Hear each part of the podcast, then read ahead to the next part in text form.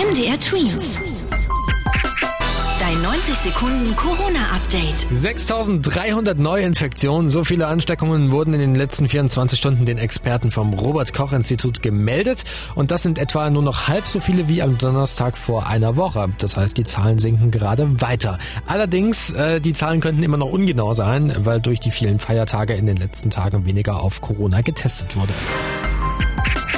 Kinder impfen, ja oder nein? Ja, diese Frage wird gerade in Deutschland heftigst diskutiert.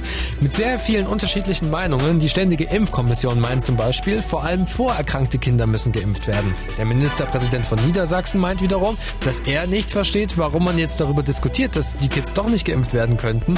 Und Gesundheitsminister Jens Spahn sagt, die Eltern sollten das entscheiden.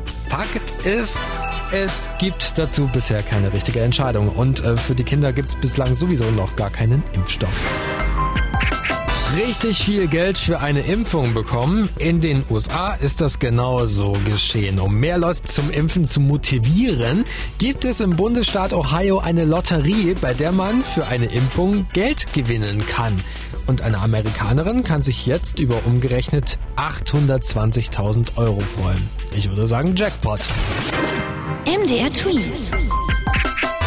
Dein 90 Sekunden Corona-Update.